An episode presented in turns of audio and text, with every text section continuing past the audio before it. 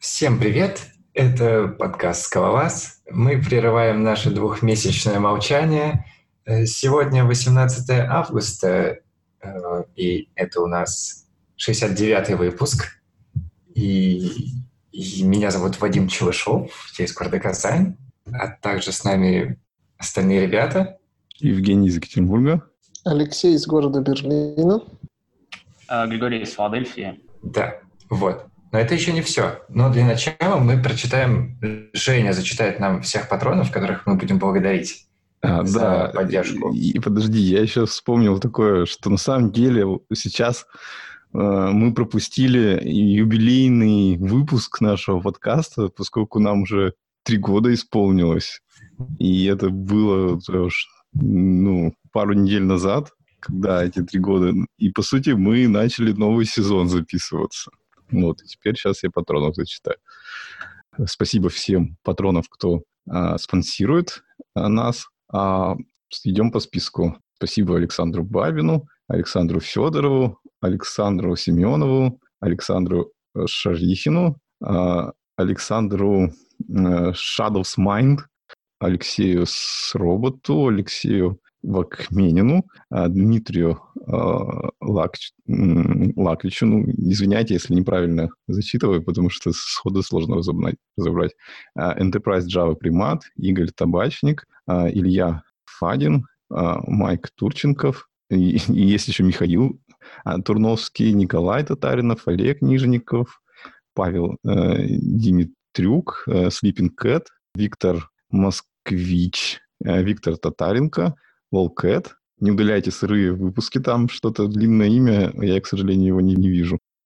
Хаскил Кария, Этис, Атис, Аниматис и Юрий Модальянс. Вот, в общем-то. Тот, который не смог прочитать из-за длины, это, короче, Ник Павлов. Это не удаляйте выпуски с, сырые выпуски с Ютуба, я люблю помачено.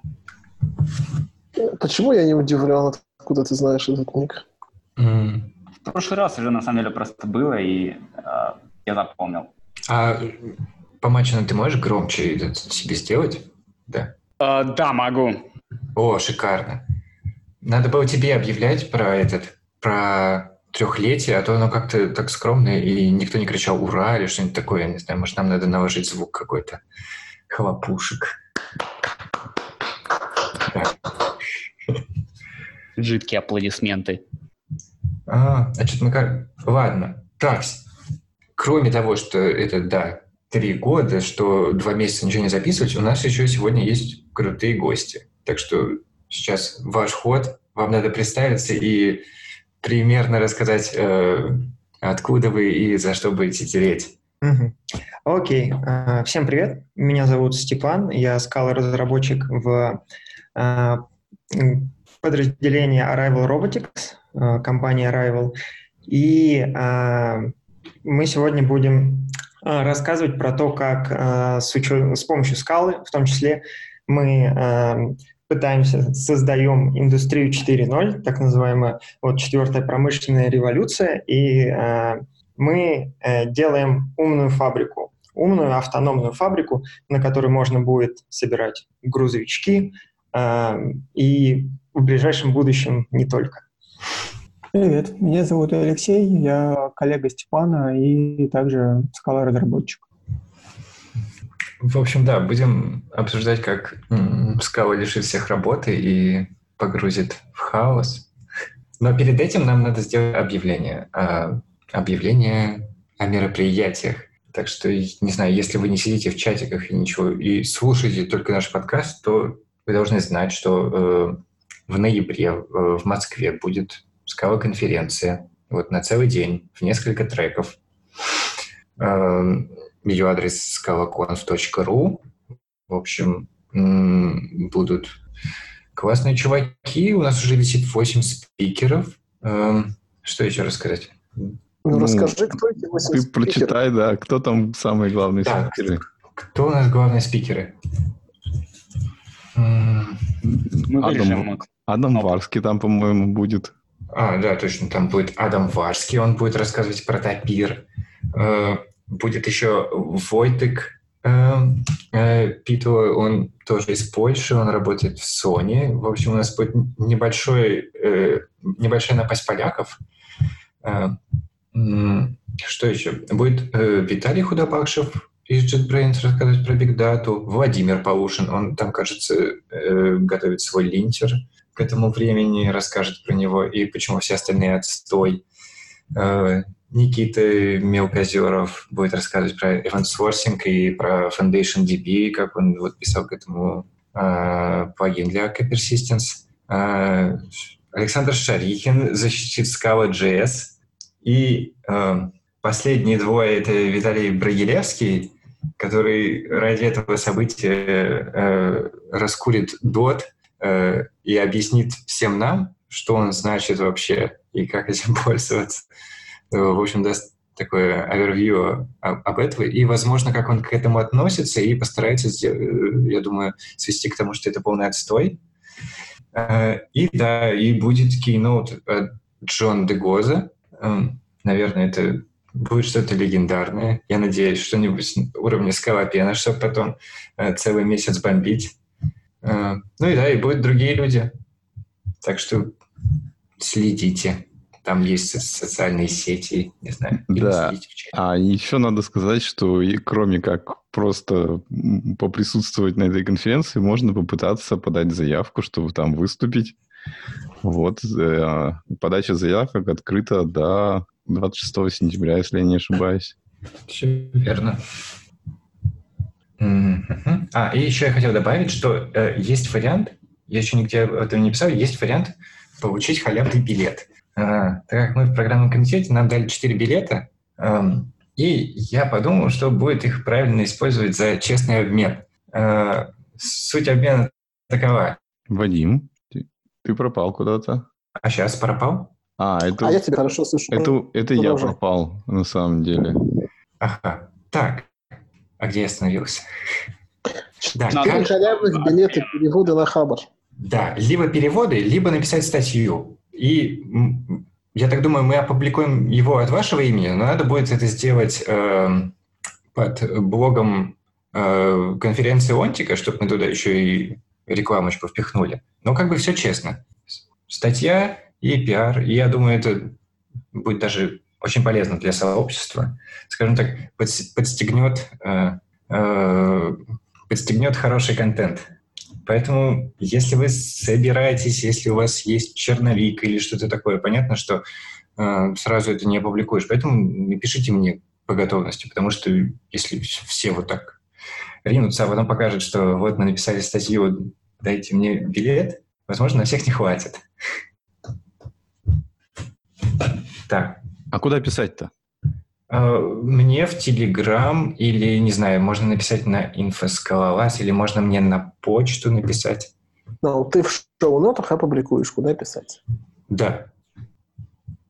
Рули дальше. Надо рассказать еще про один ивент. Кто про него расскажет? И снова ты. И снова я. Ну, это будет просто очень так, а, даже злобненько, так что давай рассказывай.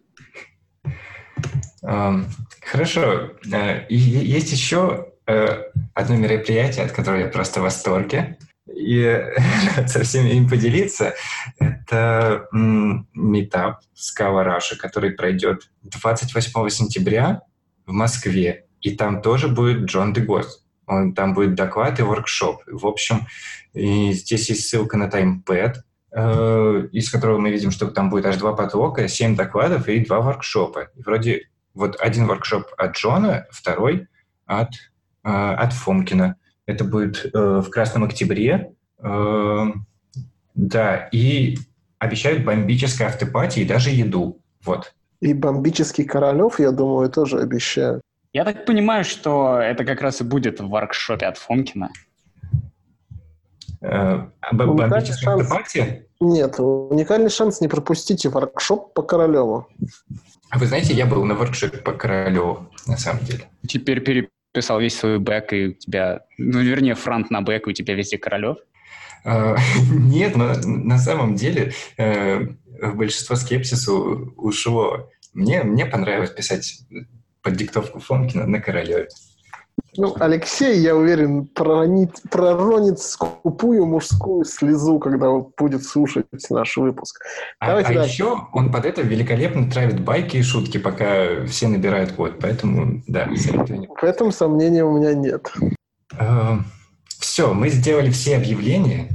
Теперь мы наконец-то перейдем к нашим гостям, к роботам, к скале, да.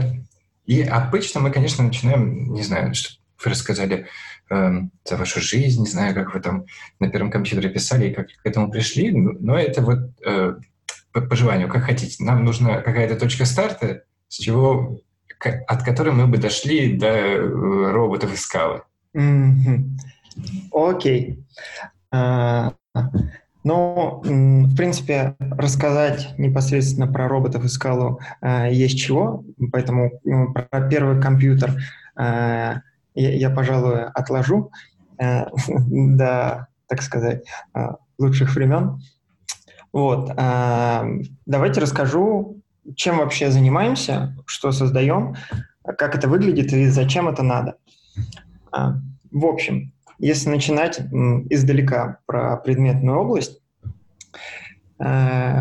сейчас у нас есть у всех машиностроительных, так сказать, э, компаний, э, всяких Фордов, Тесел и, и прочих Тойот, у них есть заводы по производству этого всего дела, и на заводах стоят конвейеры. Такой конвейер в привычном понимании. Чтобы построить такой завод, нужно закупить энное количество роботов. Такие вы наверняка видели оранжевые роборуки, самые популярные это вот куки. Эм, то есть что мы делаем? Мы строим коробку вот с завода, э, делаем там конвейер, закупаем роборуки за там, миллион долларов и э, строим завод под конкретно определенную модель. То есть вот у нас есть конвейер, и мы можем на нем выпускать э, какую-то конкретную там Toyota RAV4. Под это э, у нас заточены роборуки. Э, это тоже ну, запрогано, захардкожено на какое-то действие. Э, стоит эта техподдержка довольно дорого. И если мы захотели, например, обновить модель нашу, э, то эм, мы должны эти роборуки немного перепрогать. И по факту это, в общем, довольно дорогое удовольствие. Стоит такая техподдержка, ну, по факту, не меньше, чем закупить самих роботов. Вот. И каждый раз, когда мы хотим внести какие-то изменения в наш конвейер, приходится вот проводить такие манипуляции, что не очень клево, не очень удобно и вообще не 2К19, а, как нам кажется. Ну и опять вот. же временная остановка работы конвейера. Да, и, соответственно, это время производство э, вполне себе встает.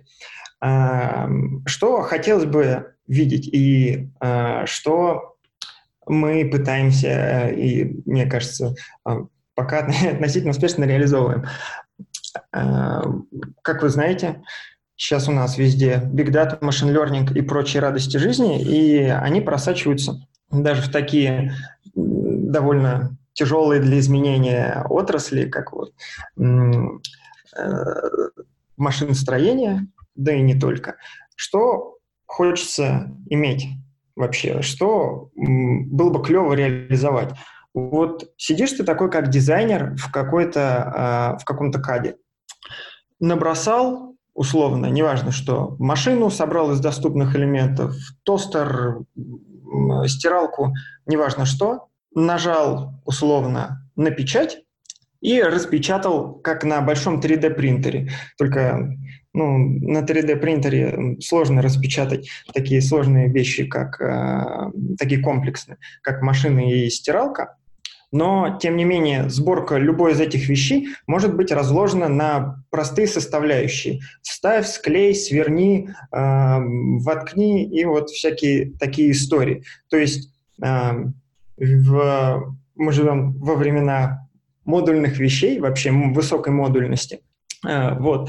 И э, поэтому сборка практически любого продукта может быть модульной. Вот. И а, хорошо бы собрать такую фабрику, которая будет работать как, собственно, 3D-принтер. Ты ей э, говоришь задачу, нужно собрать тостер. И эта задача раскладывается на простые составляющие, э, вот, которые я назвал, там, э, свари, сверни, даже если там отрежь или лазером пройдись. Все это, в общем, э, таких навыков базовых очень ограниченное количество. И э, мы, собственно, строим такую систему, где э, не будет конвейера, а где э, завод будет состо- состоять из отдельных ячеек, таких, ну, квадратные ячейки, э, на углах квадрата по одной роборуке. Будут ездить по этому заводу такие автономные тележки, которые для роборук будут подвозить какие-то детали. Роборуки будут делать то, что надо. Это либо там соединить, склеить, а, какие-то такие вещи, класть обратно на роботележку и условно а, роботележка это будет а, вещь там перевозить э, к следующей ячейке или в какие-то дополнительные там агрегаты. Вот. То есть по факту конвейер заменяется на э, такой вот на раскладывание любой сборки на набор э, операций и их выполнение. Э, что для этого э, вообще э, мы делаем и почему, причем тут скала и где она э, находится? Чтобы реализовать э, такую историю, у нас ну, очевидно, много разных компонент, много разных команд. Это там а, компьютерное, зрение, кинематика, а, умные тележки и прочее, и прочее. Все это должно как-то координироваться между собой. Должна быть система, которая раздает задачи, должна быть система, которая а, интерпретирует, собственно говоря, что от нас хочет э, дизайнер, как это собрать, как это какое-то действие разложить на операции и э, как эти операции выполнять. Вот. И для этих целей, где у нас такие есть отдельные агенты, э, которые делают параллельно какую-то свою задачу мелкую, там, довези э, э, балку от одной ячейки для, до другой, вот, или там роборука должна там взять какую-то вещь и положить в определенное место по определенным координатам. Вот, это такие довольно самостоятельные агенты, и мультиагентная система, в принципе, ложится тут очень органично на эту историю в качестве такого координатора и э, вершителя судеб на фабрике.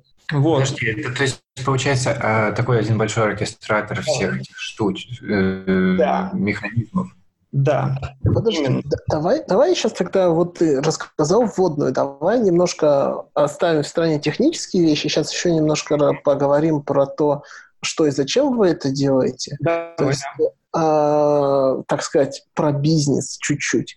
А, а расскажи мне, а, а у вас это как бы пилот какой-то или, то есть, а, а как, каково состояние индустрии в этом, есть ли у вас там конкуренты или вы делаете что-то инновационное, и б, расскажи, пожалуйста, о том, а как, э, ну, как бы на что ваша ком- компания живет, то есть у вас есть какой-то заказчик, или вы делаете да. это в, там условно в стол и пытаетесь найти, кому продать, и опиши вот как бы бизнес. Да, смотри, эм, немного про бизнес. Вообще мы подразделение, такое вот роботическое подразделение компании Arrival. Это логистическая контора, э, она занимает э, сборкой, в том числе и грузовичка, который должен быть собран. Вот как бы наша целевая э, история – это чтобы грузовичок, который в Arrival собирается э, стандартными средствами, так сказать, на классической фабрике, мы могли сделать на нашей умной фабрике. То есть это такое как бы R&D подразделение большой компании, которая, у которой там э, ну, с финансированием все хорошо, которые и э, у которой есть контракты с DHL, и, по-моему, с UPS.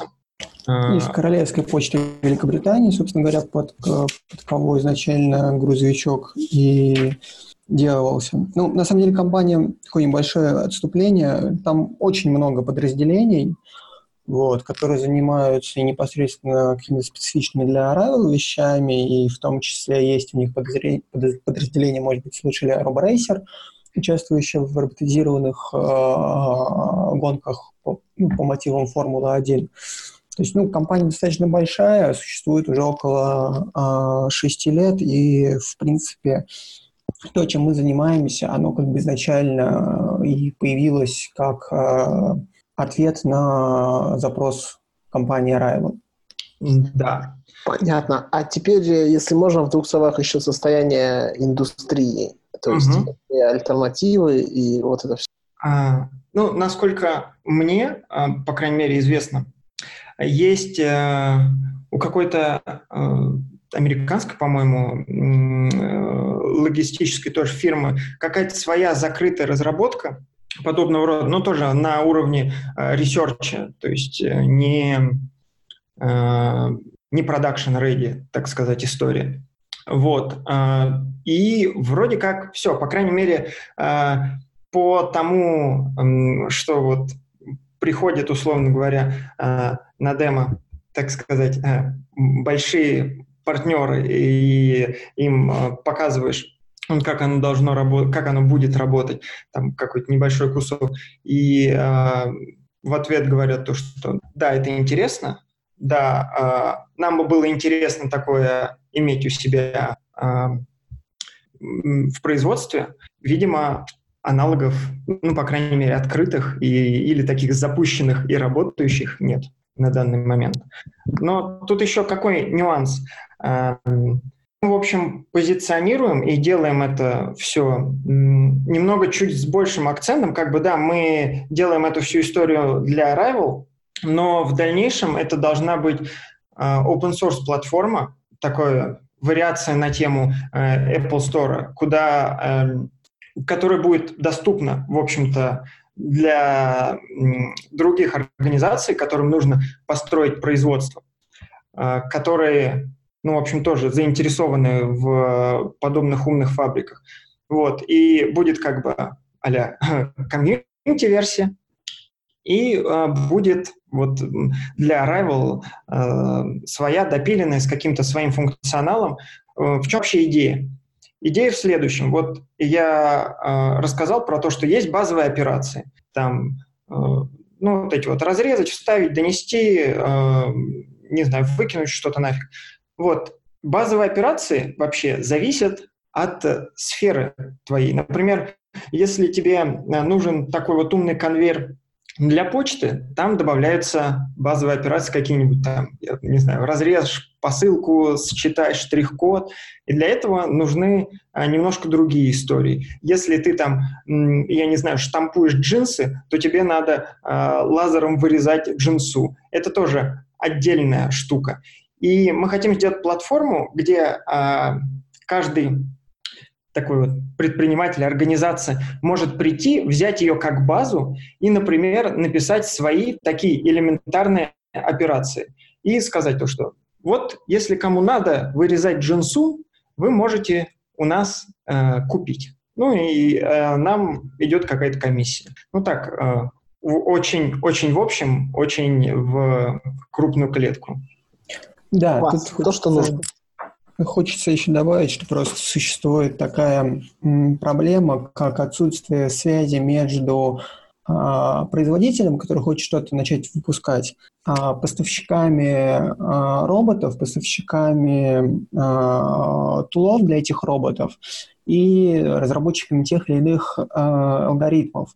И, в принципе, идея комьюнити в том числе и связать их, то есть дать э, площадку для общения, чтобы, допустим, производитель хочет что-то ну, настроить э, выпуск э, каких-то изделий, ему не нужно пытаться э, бегать, там, выискивать, гуглить по разным большим и маленьким странам, кто чем занимается. А он приходит на площадку, и у него тут уже есть несколько моделей э, роботов от разных производителей с разными характеристиками, э, огромный набор э, тулинга и алгоритмов, и он уже может как бы на это посмотреть, прикинуть, что есть, и построить свое производство на базе существующих вещей, ну, как бы сэкономив себе тем самым э, деньги на какие-то исследования, разработки, ну и время на поиск решения.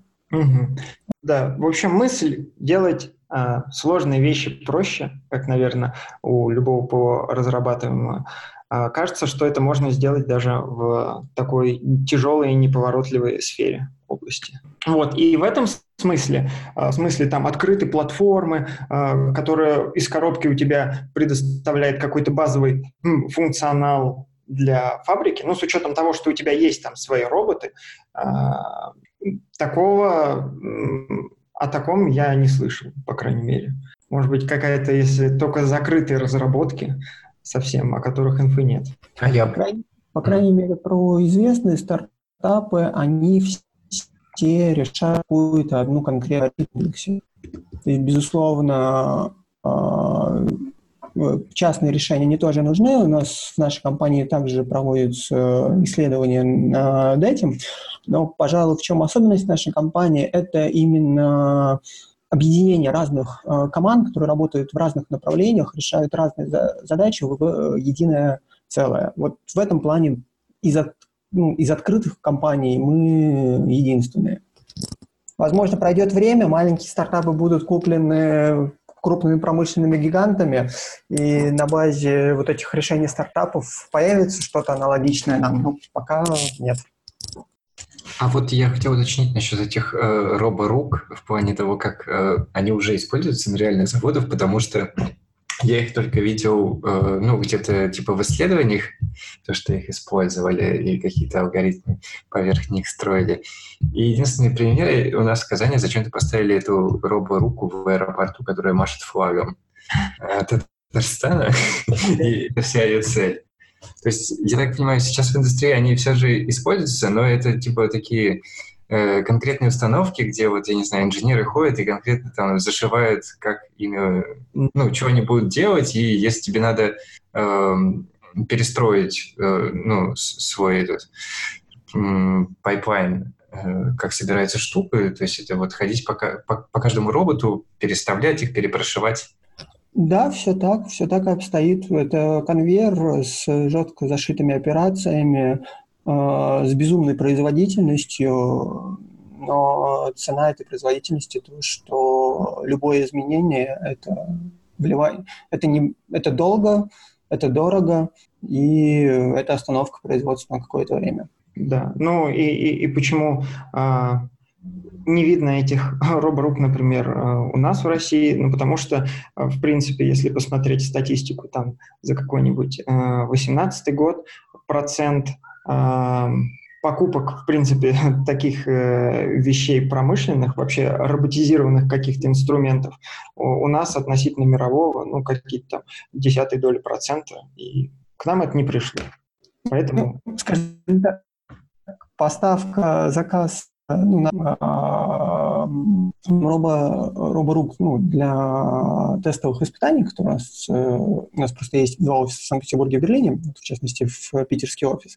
Мы, в принципе, считали, они составили какой-то, ну, вполне себе ощутимый процент от э, ввоза этих роборук э, в Россию, хотя мы их там буквально взяли, завезли 4, по-моему, штуки. Да, вот. Поэтому, а на серьезном производстве, да, используется довольно активно. У кого-то еще есть вопросы про предметку? А, и из примеров, в принципе, в, в компании Arrival есть такое подразделение Remy Robotics. Они э, планируют запустить э, робота-повара, который будет готовить пиццу. Вот. И, в принципе, да, в принципе, они базируются также для управления своим роботом на нашем фреймворке у них, у них свои алгоритмы там, по, по работе и захвату продуктов, потому что все-таки есть разница схватить э, какую-то металлическую деталь или там помидорчик, моцарелку. Э, но для управления они используют тоже нас. Ну, а... рассказывай теперь про вас. Подождите, еще такой вопрос. А ну, для того, чтобы как бы вот эта рука, она что-то делала, ей нужно какое-то там компьютерное зрение или еще что-нибудь такое? Или она просто именно оперирует вот какими-то более примитивными вещами? она примитирует, оперирует гораздо более примитивными вещами, и, в принципе, компьютерное зрение или еще что-то ей не нужно. А, то есть как эти сейчас а, конвейеры вообще строятся. Для данных рук, а, ну, роборук, да, у них э, высокая точность повторения, и вот там в него зашили траекторию и какие-то движения, и он ее будет выполнять там, на протяжении многих лет э, там, с точностью, с микронной точностью. Вот. Осуществле... Управление ими осуществля... осуществляется как при помощи зашитых э, программ непосредственно в контроллер э, робота. Там предоставляется такая возможность, ну, по крайней мере, для Фука Камау, с которым мы сейчас работаем. А также и при помощи э, внешних э, воздействий, с, ну, внешних управляющих воздействий с компьютера. Вот, в принципе, это э, наше целевое, целевое решение. Э, то есть передается, опять же, в зависимости от робота, что его joint — это узлы сочленения да, этой руки, а, перешли в то или иное положение, в зависимости, там, по-моему, от модели роботов указывается по-разному, ну, допустим, а, в углах.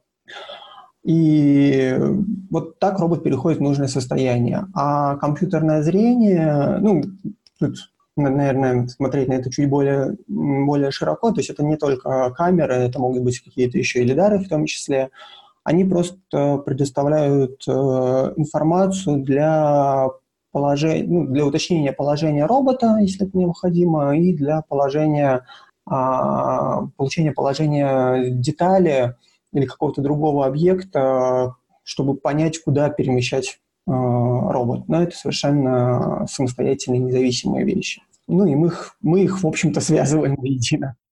И я, э, наверное, вопросы кончились, но нам надо как-то это сделать э, переход, что мы все-таки про скау тут разговариваем. Я так понимаю, э, вот, это, вот это все контролируется JSON-FS, о котором вы хотели поговорить?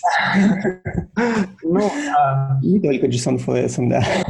Да, в общем, ну, как э, не знаю, видно это со стороны или не видно, но по факту вся эта история, э, весь этот координатор наш очень э, хорошо ложится тут мультиагентная э, модель, потому что у нас э, на фабрике куча агентов, каждый что-то выполняет. И, в принципе, если у нас ситуация, когда неплохо бы заиспользовать условные акторы, э, выбора не очень много. Это такие, ну, выбора такого, так сказать, промышленного, чтобы можно было нанимать людей, можно было делать какие-то поддерживаемые серьезные вещи. Это, собственно, Erlang с, э, с эликсиром, и это э, АКА скаловская. Вот. И э, у нас даже было пару забавных прототипов на эликсире, вот. но выбрана была э, скала, во-первых, потому что, ну, очевидно, проще нанимать людей, и э, core-команда, которая занималась этим проектом, уже долго работала со скалой, но, правда, с такой больше бигдатной, со спарком, э, но тем не менее. Вот. И таким образом пришли к скале практически не то чтобы безальтернативно, но э, с большим отрывом. Вот.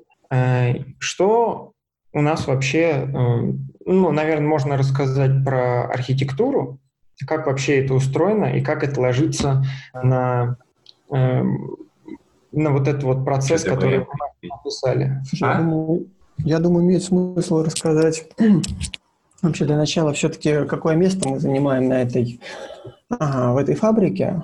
Вот, потому что с нашей стороны это все-таки история больше про, а, про данные, про управление данными. То есть мы, мы находимся а, в середине фабрики, а, мы так называемая middleware software, предоставляем, как бы, ну, условно говоря, шину, шину, такую базу данных, через которую другие команд, э, компоненты других команд могут общаться между собой, и над этим а, будет как раз надстройка по э, выбору исполнителя и координации этих исполнителей ну, для выполнения той или иной операции. Э, на данном этапе у нас есть только исполнители и достаточно упрощенная модель выбора, а, но вообще в будущем предполагается, почему как раз Степан упомянул про мультиагентные системы, а, что каждый исполнитель он будет обладать а, некоторым набором своих целей и выполнять те или иные операции и, ну, и сообщать о желании выполнить ту или иную операцию, вот как раз исходя из всех этих целей. И вот это как раз позволит создать мультиагентную систему, и ну, я немножко далек от непосредственно мультиагентных систем как таковых, именно теории их. Ну, вот, но в целом это позволяет, э, должно позволить сформировать так называемый э, интеллект роя, и э, в целом, то есть система будет работать э, весьма и весьма эффективно и в то же время достаточно предсказуемо, что, в общем, тоже важно. Вот. И, э, ну, это как бы в не, некоторое будущее. На данный момент мы просто получаем э, данные, достаточно, ну, относительно небольшой поток э, данных сейчас. Это порядка, наверное, ну, может быть, там 400, э, ну, не более 400 сообщений в секунду нам, нам нужно обрабатывать, перерабатывать. Скорее всего, даже где-то в районе 200. Вот. А, это как раз текущий поток сообщений от э, одной такой тестовой а, ячейки. А, все эти данные попадают э, к нам, в нашу шину. В принципе, мы ее назвали по, непосредственно по названию используемого паттерна Blackboard. Данные в ней хранятся, и э, любой исполнитель может, любой другой исполнитель, компонент может подсоединиться к ней и почитать э, данные. Uh, наш блокборд, он поддерживает два основных uh, паттерна работы с ним. Это publisher-subscriber, uh, тем самым ну, просто такая очередь сообщений появляется. И key-value storage, при этом ну, такой немножко ограниченный key-value storage, потому что на данный момент ключом может быть только такой а, заранее определенный э. Вот. А, и дальше, в зависимости от команд, у всех команд э, разные паттерны работы э, с нами, какие-то именно работают по системе publisher-subscriber, э, вот, подписывают, получают, вычитывают изменения, а какие-то именно работают как э, с KVL и Storage. Ну, там один раз нашли интересующиеся их данные, дальше уже по их ID постоянно, ну, если необходимо, запрашивают данные, э, ну, либо публикуют какие-то а, новые данные. То есть вот. это, это что-то типа биржи труда получается? А, кстати, да, наверное, некоторое такое сравнение, только а, биржа труда, она а, на постоянную основу нанимает, а у нас получается такая контрактная основа на, на одно движение. Понятно. Вот. Ну и опять же, в целом, есть, э, в планах речь идет о работе э, общей организации управления какими-то примитивными операциями, а, но в целом наш фреймворк, он позволяет э, работать не только в терминах маленьких операций, но и крупных. То есть нам, нам в общем, все равно. То есть если есть там какая-то, ну, условно говоря, можно координировать работу небольшого количества фабрик, э, просто в зависимости от API. Мы, допустим, послали команду для фабрики, э, там, начни что-то собирать, и ну, для нас, в общем, все равно. Может быть, там начали бегать люди, какие-то включили машины. Главное, что нам потом пришел ответ, что да, мы там, мы закончили операцию. Вот, поэтому это несколько больше, чем э, просто какой-то фреймворк для конкретного производства. Это гораздо шире, и его можно использовать а, просто для координации работы а, больших компонентов. И в целом достаточно часто встречается вопрос, почему, например, не рос Robotic Operation System. Достаточно он распространен. И ответ на него то, что он, безусловно, хорош для программирования и управления в рамках одного робота, но как только мы уходим за пределы одного робота и нужно координировать работу большого количества элементов, он уже не справляется. В принципе, ну, там, в принципе, любое решение уже справилось бы гораздо лучше, чем... Я как раз хотел спросить, потому что когда я слышал э, э, так, что-то про рой, я сначала не понял, что это имеется в виду рой в смысле насекомых, я загуглил это роевой интеллект и понял, что это что-то типа муравьиных штук. Да, ну, в принципе, это вот теория мультиагентных систем. А, ну, просто, насколько я понимаю, компания привлекает а, специалистов для... Вот кто именно занимается, ну, математика, да, это, наверное, а, в этой части для, для консультирования, но я просто как бы, разработчик и далек от этой безусловно, интересная тема, чтобы как-то детально рассказать, что это такое. А, ну, ну это клево, у вас кто-то моделирует эти все процессы прежде, ну, прежде чем вы выбираете, как вообще это делать. Ну, какое-то а. исследование было под этим.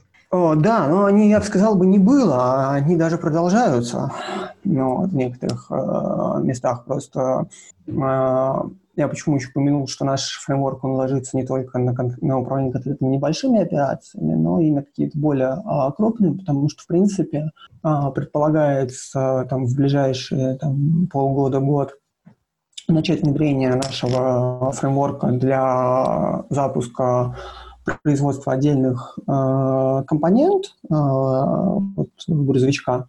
И на первых этапах а, это, ну, там еще до конца не решили, но предполагается, что мы как раз будем оперировать какими-то вот такими уже подготовленными а, ячейками, у которых будет простая операция, там, не условно, собери там, раму автомобиля, да, а, и вот мы будем отдавать вот в этих терминах, то есть э, будем давать команду логистическим роботам Э, логистическим ботам, чтобы они подвезли необходимые детали для сборки рамы. Они подъехали, мы получили уведомление, что типа, можно начать собирать раму, дали команду в сборочной ячейке «собери э, раму из деталей», э, ячейка сама э, выполнила зашитый в нее, ну, на, на первых этапах зашитый в нее э, алгоритм по сборку рамы, собрали раму, там, переложили на логистического бота, мы дали команду этому логистическому боту поехать там, в следующую ячейку, ну, там, на покраску, например. Вот. А, в, и дальше плавно, как только по мере готовности а, каких-то более а, совершенных, более, более гибких а, алгоритмов, они будут а, внедряться на фабрику, замещая, то есть в какой-то момент а, вот эта ячейка распадется на отдельный робот, и, и мы сможем уже более гибко э, менять э, программу и э, будем ограничены не одним изделием каким-то конкретным, а там, ну, гибко менять. Там, сегодня выпускаем там, для пяти грузовичков, завтра уже сможем выпускать там, для шести грузовичков, и все это без остановки производства. Вот. Ну и, собственно говоря, да, все это у нас э, все верно, как сказал Степан, э, работает сейчас на скале, на Аке. Ака как, в общем-то, такой продакшн ready э, решение, в принципе. Ну и опять же, в общем, компания Lightband позиционирует себя так, что их ну, их не страшно использовать и класть э, в основу достаточно такого важного и, э, ну, можно сказать, даже опасного э, решения, ну, в том плане, что если пойдет что-то не так, если мы там не сможем э, вовремя дать какую-то команду, как-то обрабатывать какие-то ошибки, или вообще просто возьмем и упадем посередине, ну, последствия могут быть, э, ну, в лучшем случае, да, поломается какое-то оборудование. А в худшем случае, если, не дай бог, там случайно окажутся люди, то могут... Восстание машин, так сказать. Да, могут пострадать э, и люди. А вот чем на самом деле вот это все принципиально отличается от того, что есть сейчас? Ну, я так понял, что да, у вас типа конвейер уже будет не как одна лента, а он типа разнесенный по блокам и конфигурируется, и там можно их менять расположение, частоту и все динамически делать. Но мне казалось, что так все и есть, потому что это как бы, например, сборка автоматизированных автомобилей, и сколько уже лет? Ну, в 70-х там наверняка уже появилась. То есть эти промышленные роботы появились, да, и конвейер, то есть банальный просто фидбэк нужен от, пред, от последующего или от предыдущего э, робота каждый раз, когда вот деталь проходит. То есть первый робот прошел, там поставил раму, что-то там сделал, следующий робот понял, что тот сделал, понял, в каком состоянии, и все, и так далее. Плюс сто пудов ко всем роботам, э, ну, не ко всем, а тем, которым нужно общее состояние до конвейера. То есть в любом случае какая-то система, которая дает понять или роботу, или людям, или чему-то, чему нужно знать состояние общей детали. Сто пудов уже какая-то вот эта вся система есть, она очень консервативная, но зато такая fault-толерантная. Вот. Ну, да, все так, именно так и работают современные конвейеры, и все просто упирается в стоимость э, этого конвейера и в... Ну, в отсутствие гибкости. Как, да, и в отсутствие как, гибкости. Какой-то. То есть есть э, по факту две истории. Э, все пошло окей, и у тебя что-то собралось, все пошло не окей, у тебя там где-то остановка, либо человека позвали, либо что. Э, мы как раз говорим про то, что это довольно устаревший подход, и ты можешь использовать фабрику, которая, э, в которую много вложено, в которой уже куча оборудования, которым оборудование это позволяет делать разные вещи, создавать, не закладываться там на одну какое-нибудь производство там конкретной батареи. Э, мы говорим, что все есть для того, чтобы делать вещи более гибко. Эм, вот, и чтобы на одной фабрике, условно говоря, с одним и тем же оборудованием, ну, там хоть, хоть параллельно э, производить э, ряд операций. И в случае, если понадобится какое-то изменение, ты можешь просто программно это изменять.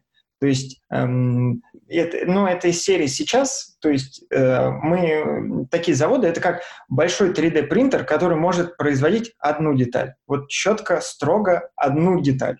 Мы говорим, что мы хотим создать такой завод, э, который может производить много деталей, и зависит это э, от фантазии э, CAD-дизайнера, который может создать, ну, то есть э, с учетом наличия такого завода, ну, не любую вещь, но большой спектр э, продуктов. Ну, тут еще надо сказать, что это, можно сказать, а, такой некоторый а, откат к, ну, сравнить с откатом к мануфактуре.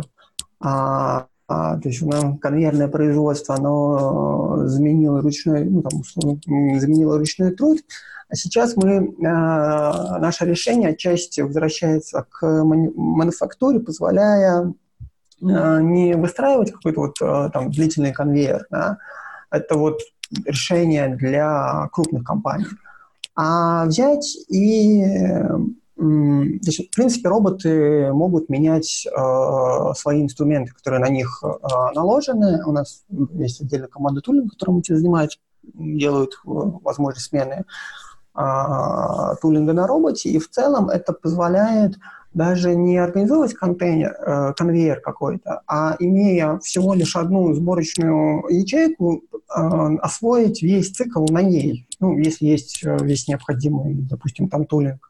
Когда вначале роботы, у них какие-то специфичные захваты, потом эти захваты меняются на шуруповерты, на какие-нибудь, может быть, там клеевые пистолеты, э, может быть, там на лазер для резки – это в процессе сборки деталей они могут э, менять как бы, свои характеристики и выполнять новые операции. То есть э, всю ячейку собрать э, в одном месте, не нужно там какие-то громадные помещения под, э, под большое количество роботов. То есть это такой как бы возможность э, возможность автоматизировать, удешевить производство даже для э, небольшой компании или ну, просто для какого-то небольшого кусочка, вот как, например, э, там, э, упоминал уже компанию Remy с их э, роботом-шеф-поваром.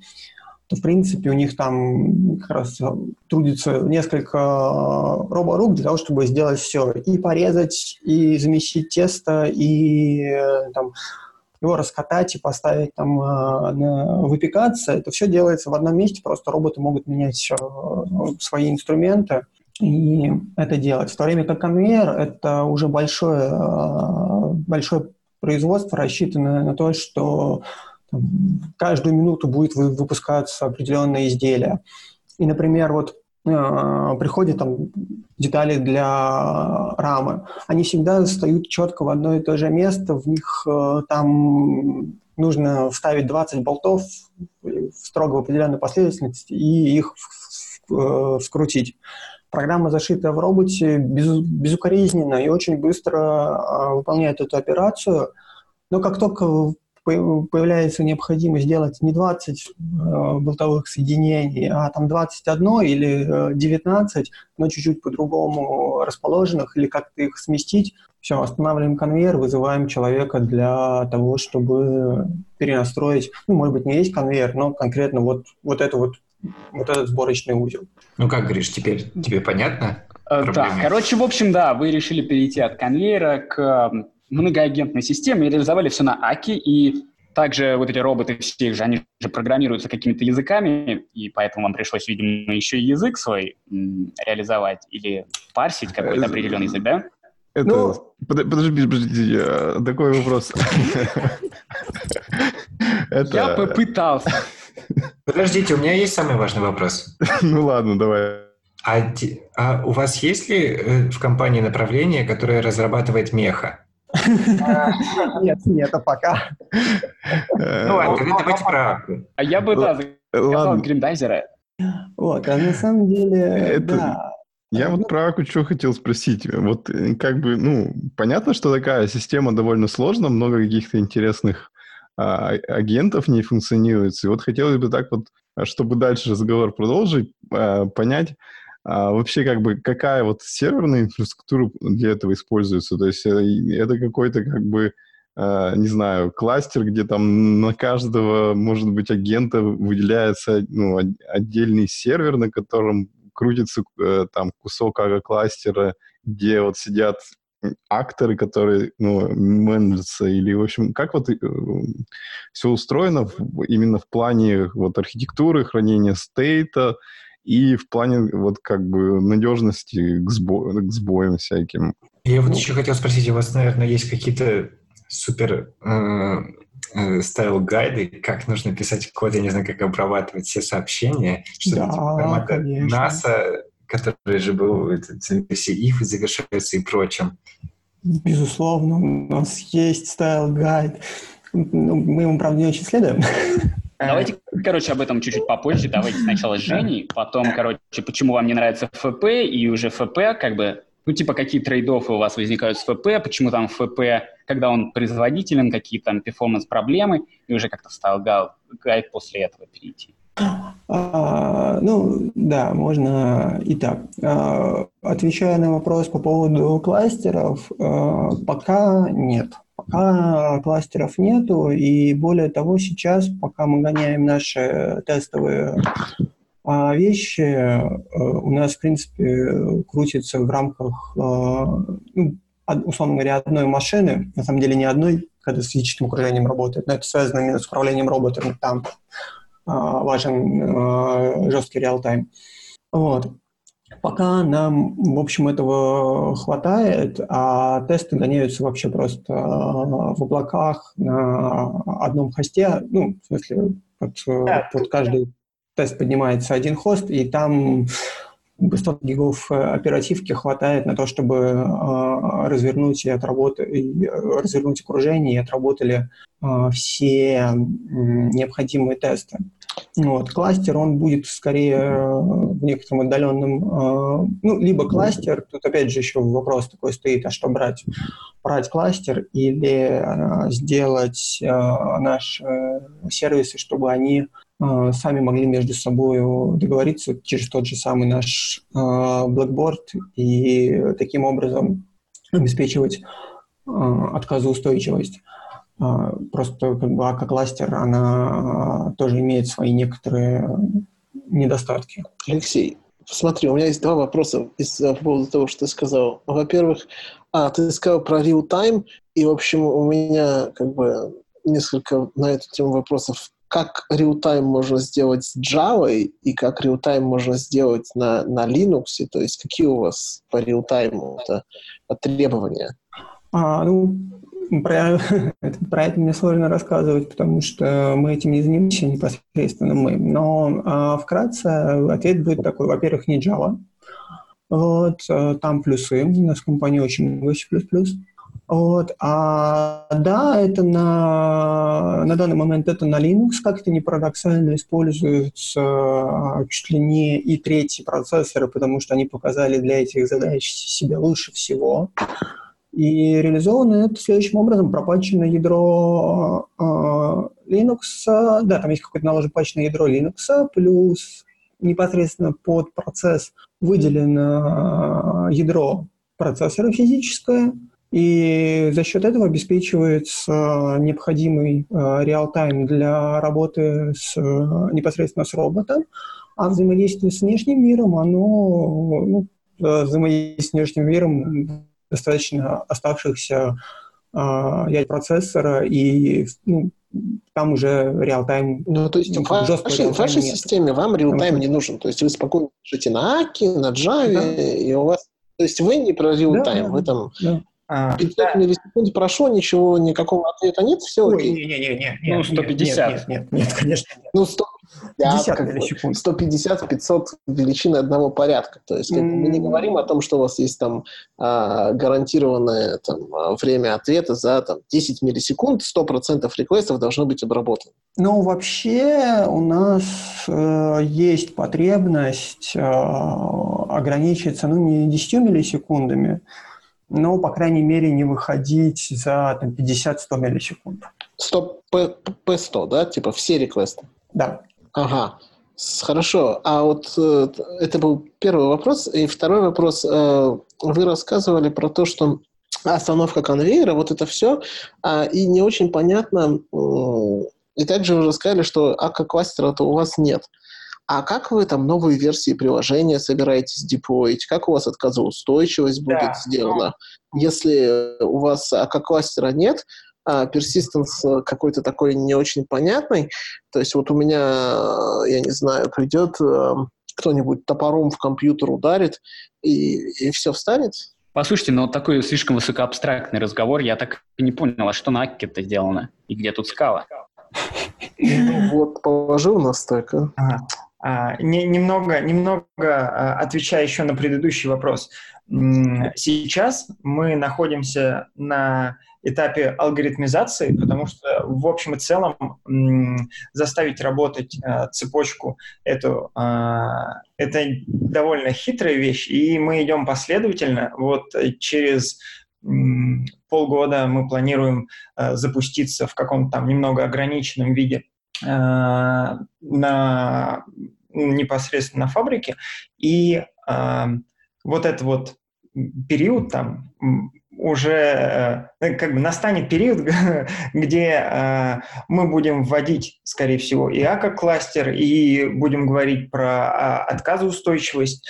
То есть, ну, надо вещи надо делать вот конкретно здесь, э, поскольку скоп такой непростой, очень сильно и быстро меняются требования.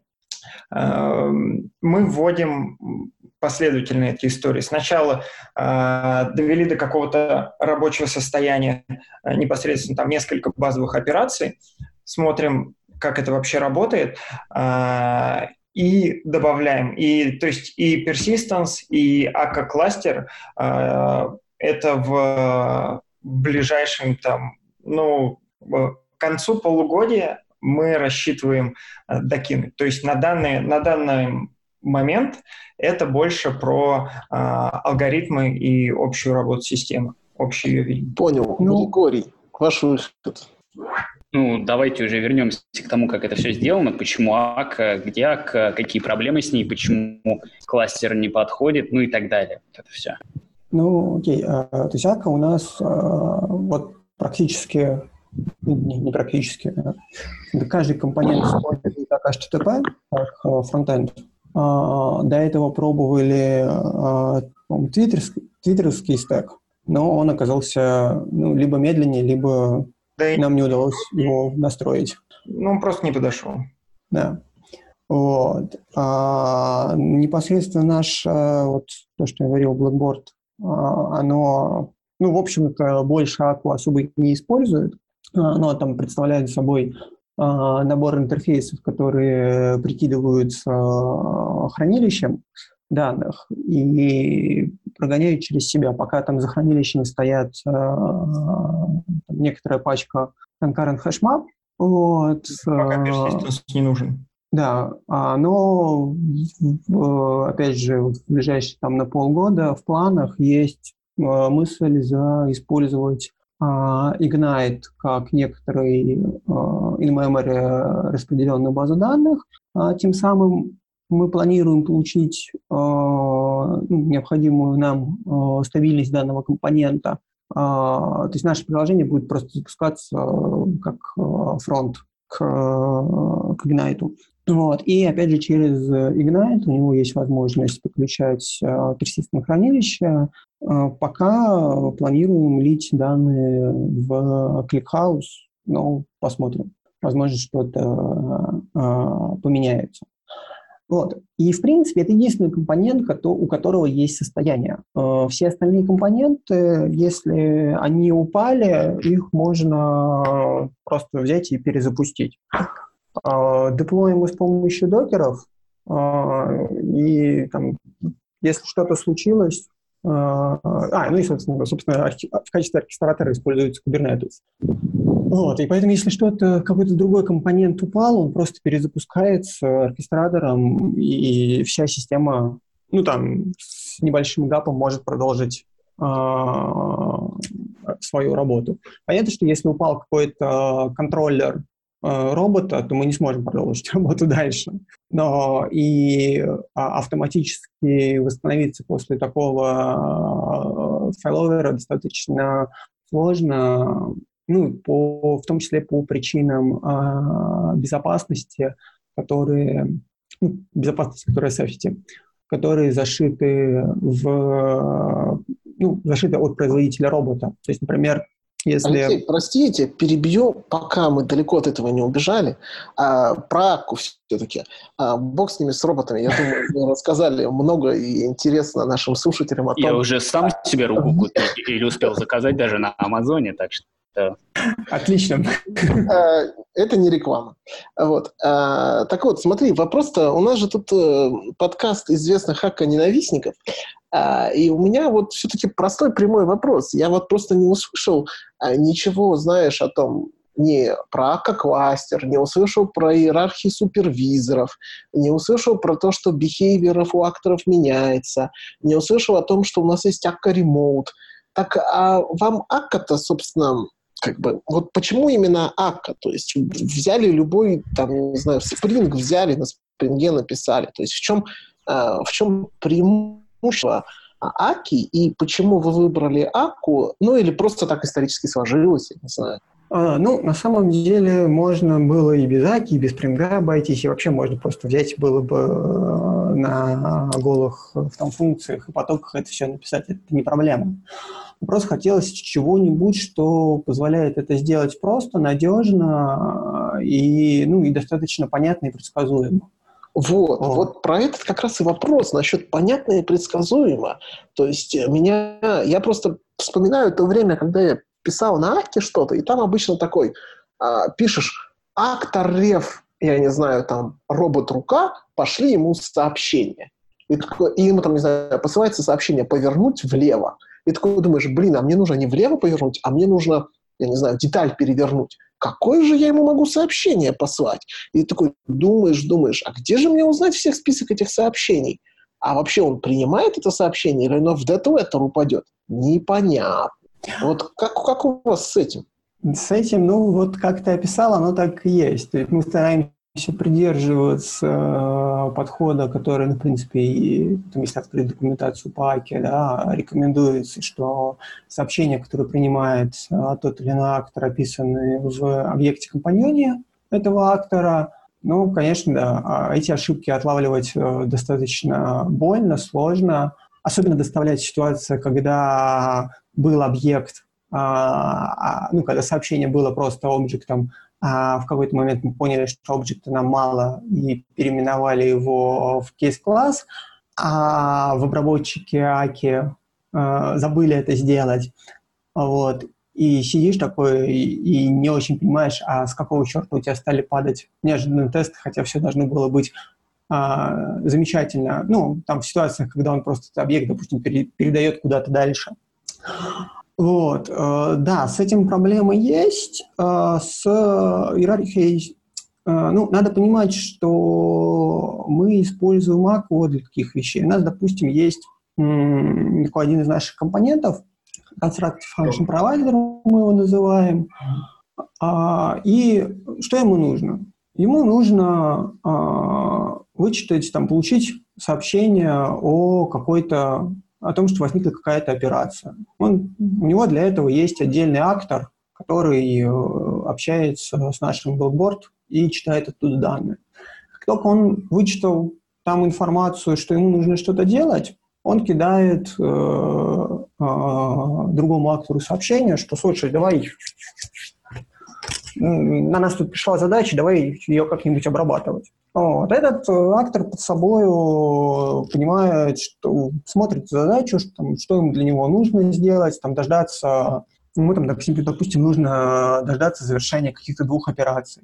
Он поднимает и запускает несколько акторов, которые э, также идут в борду и дожидаются, когда необходимые операции э, перейдут в состояние там, success или старт, в зависимости от условий. Они дождались всех операций, кинули свои ответы э, актору, э, запросившему э, данный мониторинг, и он, в свою очередь, э, уже инициировал э, еще один актор, который э, отдал команду, а, не, не актор, он там, он сам уже есть актор, он уже отдал команду на исполнение непосредственно физической реализации ну, операция. То есть ну, под физической операцией, э, под физической реализацией подразумеваю непосредственно та часть, которая управляет роботом или там камеры, например. Вот. И АКА, она, она вот здесь. Она нам позволила это сделать э, достаточно просто, не особо вдаваясь в дебри многопоточности боясь что-то э, подвесить, залочить, поймать какие-то э, дедлоки. Понял. Слушай, а вот ты рассказывал, что нужно дождаться какого-то состояния. То есть такой создал актора, он что-то опрашивает и дожидается состояния. А как вот у вас в деталях, если как вот вы дожидаетесь состояния, как, как это реализовано? А у нас сейчас есть две конкурентные архитектуры в этом плане. Один подход, он э, взят из э, Erlang эликсира, когда при старте приложения у нас поднимается несколько, ну, скажем так, сервисов, да, а, и каждый из этих сервисов предоставляет а, ту или иную а, ну, функциональность. Да, допустим, у нас есть сервис, который умеет дожидаться того или иного события. Ему актор из соседней там, иерархии, который не выполняет операции, кидает запрос. Типа, хочу чтобы ты дождался того-то и того-то. И этот актор, э, исполнитель, э, он уже внутри себя запускает исполнителей, которые непосредственно выполняют это ожидание. А после того, как исполнитель дождался, он рапортует своему родителю о выполнении операции и завершает свое существование. Ну, а непосредственно этот актор-супервизор вот этого сервиса, он отвечает э, заказчику, что запрос обработан. Я понял, да, но смотри, я-то спрашивал чуть про то, как это ожидание делается. То есть вы там, я беру я не помню, как это называется, абстракция, шедулю себе, что мне через полсекунды придет сообщение проверить, потом оно приходит, я проверяю. Если оно еще не достигло каких-то условий, опять шедулю. Если оно достигло, то беру какую-то ссылку на какого-то другого актора и отправляю ему какое-то сообщение. Так сделано, да? А, ну, да, условно так, да. Понял, Через понял. Хорошо. Ну, понятно, что это именно вот как бы э, конечный актор так работает, да, тот, который сказал, что ему нужно, он, ну, пока он просто сказал команду, типа, сообщи, когда все будет готово, и да, я понял. Слушай, а смотри, а вот тот, который запросил, вот про которого мы только что говорили, mm-hmm. он же в каком-то должен другом состоянии быть, он же должен ожидать ответа, правильно? Ну да, да. А если ему придет еще какое-нибудь одно сообщение, которое инициирует тот же самый процесс, то что произойдет? А у нас э, это невозможно, потому что э, сказать, он у нас, то есть он может выполнять только одну операцию. Ну, послать-то ему можно, никто не запрещает. А, ну, послать можно, но в, ну, в том плане, что никто не пошлет, потому что у а, планировщика выполнения операции у него будет отмечено, что данный исполнитель, он э, занят работой, поэтому как бы второго сообщения он не получит. Ага, а что будет, если этому планировщику попросят еще что-нибудь отправить, он другого актора найдет кого-нибудь? Да. Да, он будет искать другого исполнителя, ну, если не найдет, то скажет, что извините, сейчас не могу. А, окей, то есть как бы получается, что типа, если мы все делаем правильно, и вот в том другом месте не ошиблась, то все будет хорошо. Подожди, а ну, а почему да. ты вообще ведешь? Ты, нет, да, я, ты подходишь. Я не подвожу, я просто иду по всем тем болевым точкам, которые у меня накопились. Просто об архитектуре спросить, как оно работает, да, как, вот, ну, как мейлбоксы деле, хранит сообщения. У нас есть... вот, я сейчас, сейчас, сейчас раскрою в двух словах. То есть, смотрите, мы как бы про Акку разговаривали, и я там, не знаю, 5-6 лет назад э, занимался вот, программированием на Акке. И я вспоминаю как бы все те сложности и приседания, которые мне приходилось сделать для достаточно простых, банальных вещей, например, там, пополить что-нибудь в цикле, или, например, а, актор чем-то занят, как бы сделать так, чтобы убедиться, что ему никакие другие а, не в той последовательности не придут. И вопросы, которые я задаю, они скорее про то, что, может быть, что-то в этом мире изменилось, и теперь а, там писать на акторах одно удовольствие, и я посмотреть просто на один актор и как-нибудь быть уверенным, что у него все работает, а не смотреть на систему из трех акторов и помнить, ага, тот актор контролирует, значит, и держит реестр тех акторов, воркеров, ага, значит, мне нужно отметить какой-нибудь флажок здесь, тут и тут, и супервизора еще помнить, и если вдруг он сломается так, сяк или по-другому, мне нужно не забыть его рестартануть, а если сломается третьим образом, то просто сделать так, что он теперь доступен, и ему можно другую задачу. Да. А вот смотри, Алексей, а, вроде как, э, ну, предметная задача и то, как это работает, было описано. То есть понятно, что это ну, очень много различных процессов там, с, с лайфтаймами, которые постоянно появляются, умирают. А, и вот э, тут вопрос о кахейтерах. А, а вот что делать? Какая альтернатива, если... Ну, вот... Да, к сожалению, тут реально э, просто если делать это не на Аки, то э, ну, кто, кто ручится за то, что это будет лучше, и это не превратится в фьючеобразную лапшу, как-то сомнительно. Нет, безусловно, я согласен, что задача непростая. Но есть вот, например, такое э, выступление дядники, которого мы сегодня упоминали, а, называется «Atomically Delete Your Actors» от Джона Дегоуза. И вот они там рассказывают, что вот как систему из акторов преобразовать в систему, ну, в FP-систему. А, мы приложим, наверное, в шоу-ноты, там, чтобы слушатели могли ознакомиться, если захотят. Ну, тут еще вопрос стоит в том, что, да, ну, вот меня, допустим, как разработчика, у меня просто такой немножко специфичный, наверное, для скала разработчик в бэкграунд, а я пришел из мира C++. Я никогда не писал на Java. Вот.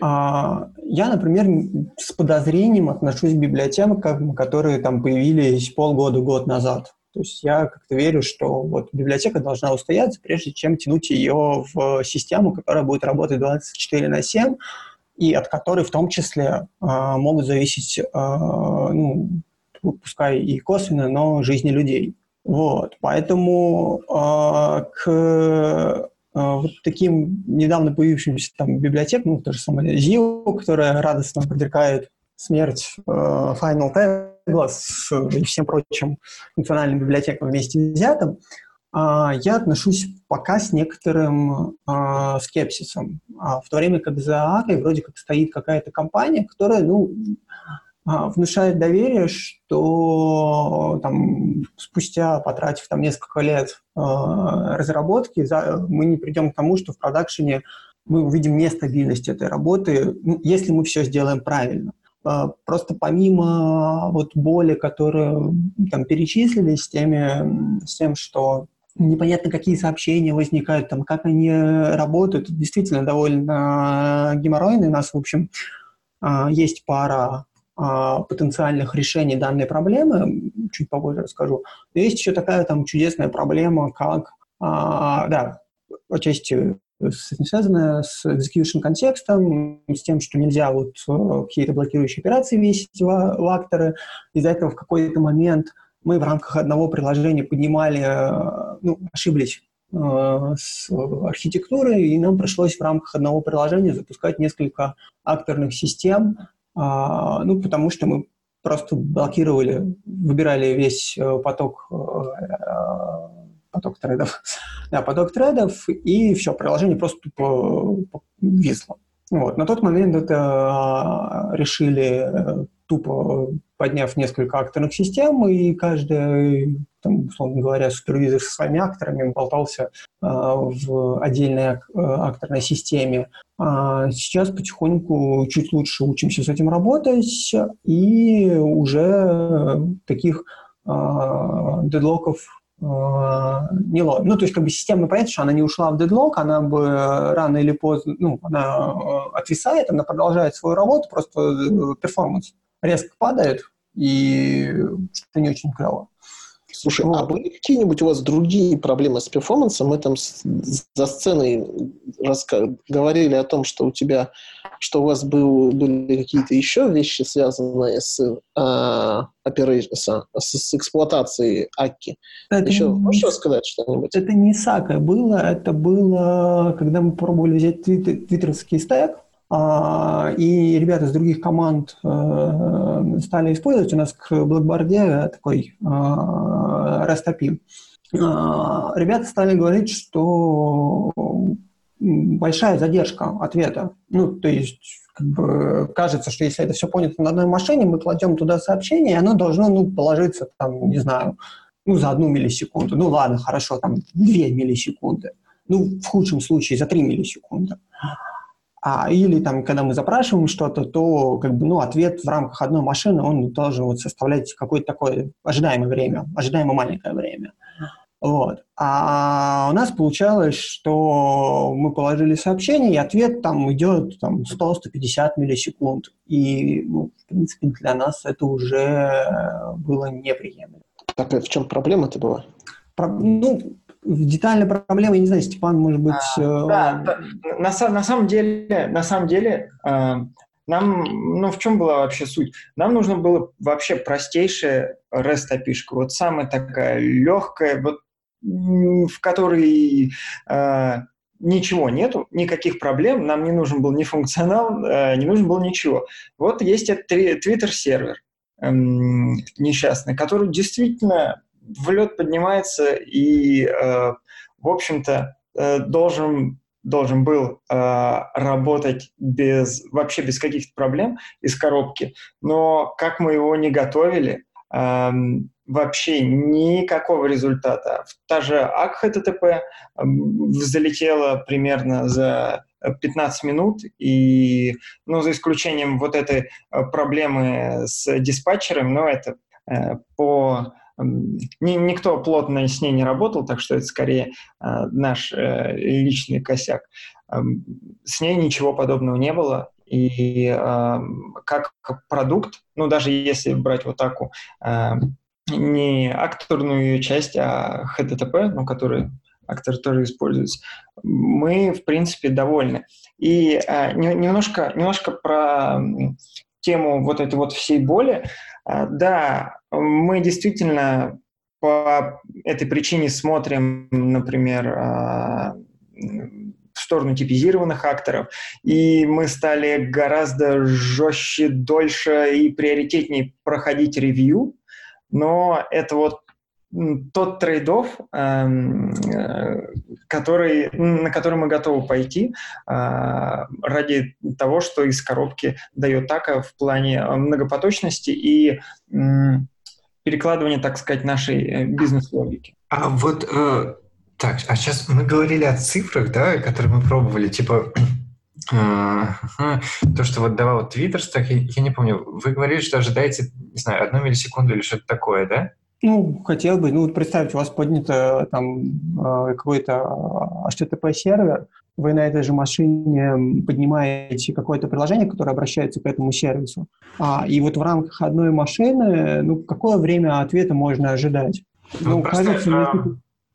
Да, просто я, я не помню, зачем мы это делали, но зачем-то мы мерили э, время ответа на старте, Э, Причем это делали и э, на Финагле, и делали на АКХТП. И э, очень важно, что э, пока не прогретая штука, цифры совершенно ужасные были. Я не помню точно, но то есть это... Ну там C2, C2 работает через какое-то время. То есть пока ты профиль нагрузки никакой не собрал, то у да. тебя оптимизирующий компьютер не запускается на Java. И все это работает в режиме интерпретатора, и когда у тебя идет вот это hot pass, вот это вот самый основной основное, основное исполнение вашего там HTTP сервера, то все это работает в режиме интерпретатора в Java, там через какое-то время, там через секунды, я думаю, там C2 срабатывает, и у вас уже становится все быстрее. То есть там можно запустить JVM в режиме а того, что она будет показывать, как работает вот этот вот седьмой оптимизирующий компилятор, когда он срабатывает такие методы, и мне кажется, даже если, я сейчас не помню, но мне кажется, можно даже запустить на работающий JVM и узнать, какие э, методы были соптимизированы и скомпилированы. Так что, слушай, так я, ребят, сейчас один follow-up. А, я так и не понял, вы не разобрались, да, с Finagle -ом? То есть вы его типа запустили, он что-то поработал, поработал, медленно работает, вы забили, взяли вместо него Akka HTTP, да? Да, в общем-то, по факту, ну, не, не, не совсем так было. Эм, по, поресерчили вопрос, честно говоря, было полтора года назад, э, совсем в подробностях не помню, но сколько-то потратили, условно говоря, э, там, человека неделю на это дело, эм, не получили практически ничего, никаких результатов и решили, что э, и, ну, с учетом того, что в тот момент функционал нашего REST API был ну, проще некуда, э, решили, что нам это не подходит. Ну и та, там были еще определенные удобства, неудобства в перспективе. Ну вот, э, производительность стала основным. основным и вот снимая со стека, а, то, что я не помню, кто из вас сказал, что а, вам нравится то, что Акка предоставляет а, из коробки, и, в общем, вы готовы мириться с некоторыми сложностями, которые акторная модель, не типизированная, э, привносит, э, если вы получаете вот эти плюшки. А вы можете вот еще раз буквально в паре предложений сказать, какие конкретно плюшки-то Акка вам дает? То есть что она дает вам делать проще? А, удобство, то есть э, проще поднимать и обеспечивать многопоточную работу а, вот отдельных компонентов, которых нужно что-то выполнить, ну и когда-то отдать ответ. То есть фактически как такой shared mutable state, да, то есть он такой, типа, пришел запрос, и вы хотите такой, я вот это сейчас, не знаю, лог, на Java это выглядело бы, я тут лог беру, и вот это все, а на, ска, а на Аки из-за того, что последовательно сообщения обрабатываются, у вас как-то из-за этого проще, да? Да, да. да. Именно. Понял, и понял. У нас а, довольно, довольно много сущностей, которые выполняют какую-то такую отдельную закрытую свою логику, и сущностей этих реально много. И э, довольно, довольно удобно создавать под них э, легкие такие короткие акторы и в это, в это входить не страшно. Ну, то есть э, человек э, смотрит доку с расписанной архитектурой, там, за что отвечает какой актор, человек смотрит короткий код, ну, относительно, все в порядке, все понятно, э, никаких там переживаний за многопоточность, все довольно укладывается э, в э, комфортные рамки. Ой, слушай, и тут еще такой интересный момент прозвучал от тебя. Он смотрит э, в, в архитектуру, а у вас что получается, вот это вот дерево акторов, у вас оно где-то нарисовано, визуализировано? Да. То есть, да. у дока где-то в каком-то отдельном месте, не в коде. И она должна быть, и я могу ее посмотреть и понять, допустим, актор а, у него там есть дети Б и С, а у Б есть еще пул воркеров С1, С2, да, да? Да, да, примерно так и есть. У нас мы стараемся придерживаться, чтобы а, архитектура компонентов, она была описана, а, ну, как бы используем стек Atlassian, да, там Jira Confluence, вот, в частности, описана на Confluence, архитектура конкретного а, приложения, какие акторы за что отвечают, как они между собой взаимодействуют. Да, Понял. то есть такая относительная нестрогость акки компенсируется довольно строгим ревью, строгим, строгим документированием. Слушайте, а тогда у меня последний вопрос на эту тему, и Давай. я а, передам, так сказать, микрофон а, своим а, ведущим.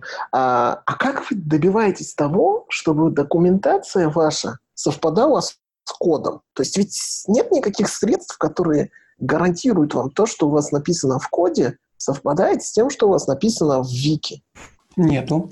Ну, опять же, говорю, а, документация, она именно про архитектуру в общем, вот, а разработчиков у нас а, немного, у нас сейчас команда 7 человек, вот, и на, ну, процесс э, ревью происходит следующим образом, что на ревью выбираются два человека, и эти двое смотрят, поменялось, не поменялось поведение. Если поведение поменялось, то, ну, в смысле, в, архитектур, в, э, в архитектурном плане, там добавился какой-нибудь там новый сервис, а, или как-то кардинально изменилось а, общение между авторами, то он идет в документацию, смотрит, а были ли внесены там соответствующие изменения.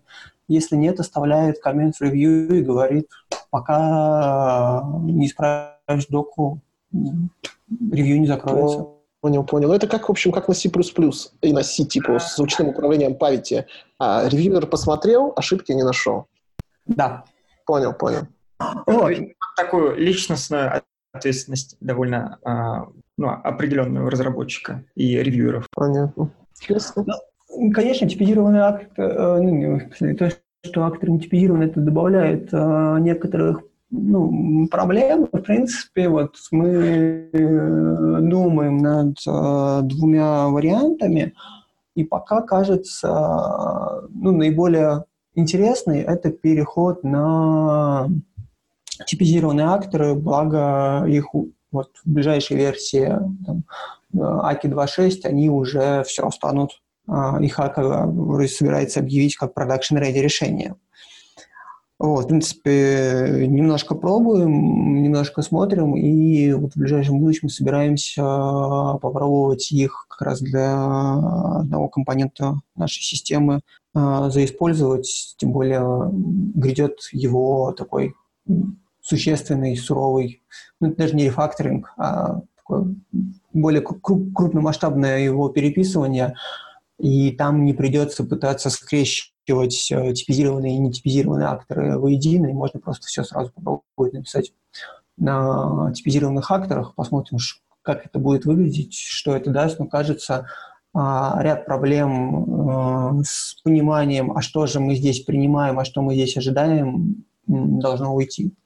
Да, пайплайн станет построже. Смотрите, мы что-то уже, по-моему, там, э, так, час 30 пишемся.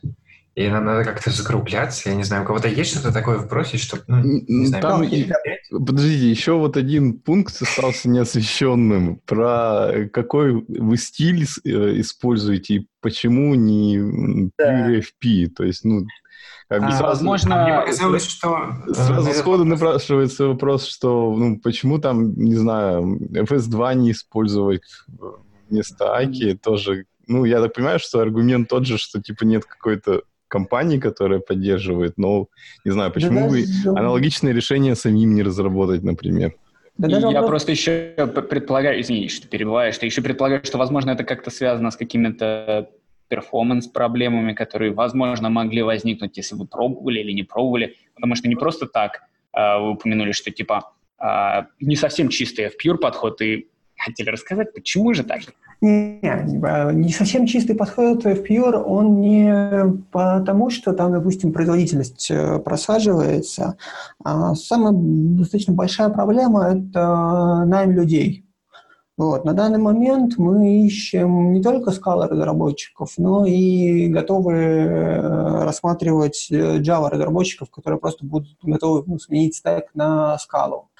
Вот. И, в связи с этим гораздо проще найти людей, которых, во-первых, функциональное программирование не отпугнет, ну, в смысле, э, что отсутствие функционального программирования, оно как раз а, позволит людям быстрее и комфортнее войти в разработку нашего продукта. Вот, потому что некоторых все-таки функциональное программирование а, может, ну, вот именно в том виде, как оно пропагандируется, ну, скажем так, адептами скалази, да, вот в своей вот такой крайней форме. Вот, это возможно, это даже самый такой основной э, ключевой момент, потому что в целом мы понимаем, что функциональное программирование это, ну, отчасти это функци- как бы вот функциональное программирование, но оно дает э, некоторые уже паттерны решенных задач, вот. И нельзя сказать, что мы совсем не смотрим на функциональное программирование. То есть, в частности, вот не так давно там, для решения задачи хорошо лег Writer из uh, Cats. Uh, ну, вот мы его взяли и заиспользовали, потому что там хорошо и понятно его было использовать.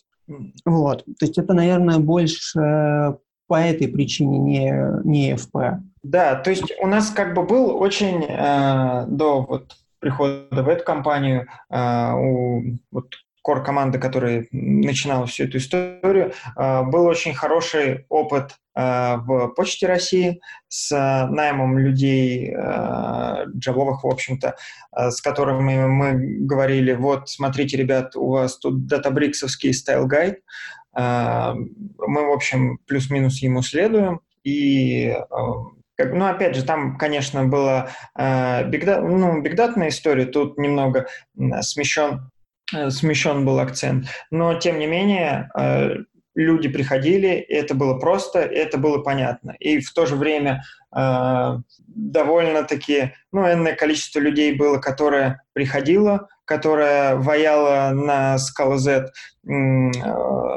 не самые сложные алгоритмы так, что это было э, такой э, write-only код. Поддерживать это было нельзя практически, на это смотрели, выпиливали полностью и, собственно, переписывали заново.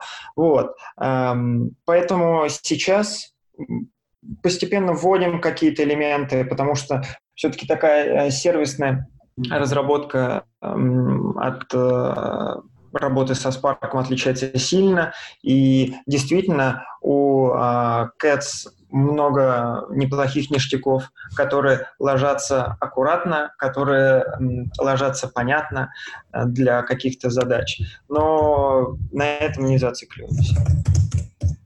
Вот. А из таких забавных проблем с перформансом, просто вот тут э, сталкивались с такими, ну, как мне казалось, вещами, например, что существенно различается поиск э, по вектору в зависимости от того, что в нем а, лежит, то есть, например, Case Classic а, с двумя, там, с тремя полями int, string, ну, там еще, допустим, один int, а, и с поиском данного вот по одному из полей int, да, вот для такого кейс-класс будет работать гораздо быстрее, чем, например, э, если кейс-класс будет содержать также два поля int, int, но третье поле это будет э, JSON-овский J, JSON-FOS JValue, ну, наверное, с каким-то достаточно, ну, таким среднего размера JSON-чиком, там, в районе, наверное, ну, там, в пределах килобайта. Вот, причем разница раза в три получается по скорости. Просто на уровне там отфильтруй мне там все, там, все ну, даже не отфильтруй, а найди мне первое значение, у которого там поле F1, которое им там, не знаю, больше миллиона, например. Подожди, а в чем здесь проблема? То есть у вас типа кейс-класс, у которого два инта, и кейс-класс, у которого два инта и еще какой-то большой блоб, фильтрация по ним работает медленнее? Да. А, в чем, а почему так? Ну вот, к сожалению, мы, ну не то, что мы, сожалению, просто пока не разбирались, э, просто э, стал вопрос такой, что у нас э, есть э, как бы JSON все, которые мы получаем, они у нас э, сейчас хранятся в конкретном хэшмапе, э, и у нее там ключ-строка и значение это вот э, JValue. Вот. И у меня возник вопрос, а почему мы, собственно, ну и для того, чтобы все эти данные были выстроены по времени, у нас вот э, хранится вектор, в котором хранится пара таймстемпов, и, ну, условно говоря, строка — это как вот ключ к, вот этой, к мапе. И нам нужно выбрать, допустим, мы хотим получить все сообщения старше какого-то момента и вернуть их пользователю. То есть вот именно JSON вернуть. Я смотрю, что у нас это происходит следующим образом. Мы бежим по вектору, находим э, строку, дальше для каждой там, э, этой строки мы лезем э, в concurrent hashmap, вытаскиваем оттуда JValue и уже возвращаем там, не знаю, там 100 объектов э, JValue. Вот. И вот такой подход оказался работает быстрее, нежели мы просто будем бежать по вектору, в котором уже есть эти JVM, и а, ну, их сразу возвращать. Причем а, разница по времени катастрофическая, то есть там в три раза, например. А сколько там в этом э, векторе примерно элементов? Миллионы, миллиарды? Ну, не, не миллиарды. А, в принципе, это начинает восп... ну, существенный вклад показывать, когда там ну, хотя бы там 100 тысяч элементов есть, уже, уже это заметно. Это интересно. Вы потом расскажите нам, почему так. Ну, То есть, ну, удивительно, на достаточно небольшом, ну, относительно количестве уже такая проблема. В принципе, это даже, кстати, начинает видно уже где-то порядка на 10 тысячах элементов. А, может быть, ну, опять же, тут еще просто детально, не так давно с этим столкнулись, детально не копали, ну, точнее, я это заметил, детально еще не копал, возможно, как, как это, допустим, коррелирует размер этого кейс-класса, да, это поведение. Потом периодически сталкивались с такими интересными вещами, что а, создание листа из одного элемента – оно, ну, в общем, никак не, не оптимизирует, ну, не особо оптимизируется, если для этого использовать а, метод Apple а, объекта лист. То есть получается такой, опять же, разница производительности примерно в два раза. Если мы создаем а, лист из одного элемента а, при помощи а, метода Apple, да, там лист в скобочках этот элемент, а это получается медленнее, чем мы просто напишем этот элемент, оператор cons и nil. Вот cons и nil работают мгновенно, а через лист получается дольше. Хотя, ну, казалось бы, что компилятор это мог бы как-то соптимизировать, но, но не оптимизирует. С осторожностью стали относиться к э, копированиям э, кейс-классов. Ну, просто в одном месте под меня э, кейс-класс содержал содержал, ну, содержит там два вот таких вот вектора, как я упоминал, ссылками на хэш, хэшмапу. Вот, и нам нужно было в одном месте брать данные из одного такого вектора, а в другом месте э, из другого такого вектора. Э, решили эту проблему тем, что э, копировал, ну, то есть просто делал копию э, кейс-класс, э, кейс-класса, подменял основной э, вектор другим вектором и отдавал в алгоритм, который его этот кейс-класс обрабатывал. Вот. Э, такое решение оказалось в полтора раза э, медленнее, чем в, передавать в, в алгоритм флаг из какого поля взять. Слушайте, ребят, а вы вот перформанс этот, вы чем меряете? А, там, в смысле, секундомером, систем Carry Time and Millis, или у вас там профайлеры, или там GMH? А, ну, конкретно вот с вектором я гонял, э, писал тесты с э, скалометром. Вот, правда, я там слегка э, перестарался, и они у меня там гонялись 20 часов. Но кажется, что можно верить тогда в, в, в их результаты. Наверное, там подкрутить, чтобы не так сильно пытался прогреть э, GVM, и, может быть, как-то пооптимизировать генерацию данных. Вот. А, плюс у нас есть еще команда QF, они написали там с помощью гаттинга, а, тоже такой тулс для нагрузочного тестирования, написанный на скале. А, он как раз а, нагружает и смотрит, сколько ну, под примерной нашей нагрузкой, сколько мы запросов можем э, в максимуме обрабатывать, пока не свалимся. Понятно. А GMH вы для этого не использовали? Просто звучит так, что это классический пример для микробенчмарков, когда мы не систему измеряем, а вот ты говорил про вектор, про кейс-классы, mm-hmm. про лист. Это же все, оно как бы не, не как Blackbox тестируется, это же все микробенчмарки, да? Uh, да, это все микробенчмарки, просто, ну, пока нам мы не дошли до вот такого уровня необходимости вот таких uh, микрооптимизаций, поэтому пока не используем. Это вот просто вот те решения, которые, да, там, изменения которых тут же нам прилетело в ответочку в виде э, issue, ну, с условного говоря, продакшена, ну, в частности, с прогонов интеграционных тестов что в один момент интеграционные тесты раз и, и там в полтора раза замедлились. Класс, а, понятно. Спасибо. Так, тогда на бенчмарках мы, к сожалению, заканчиваем. Получилось почти час. Не знаю, сколько будет э, на финальном.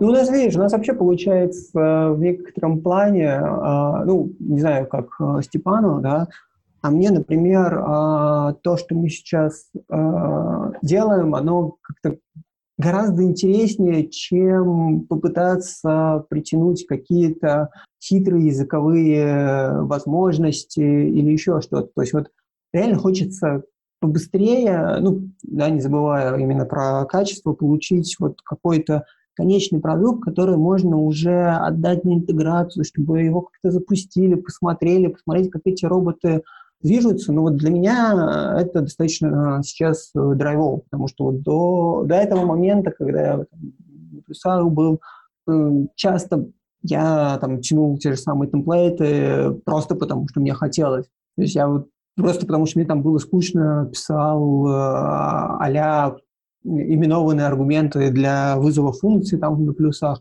именно потому что мне было интересно поиграться с технологией.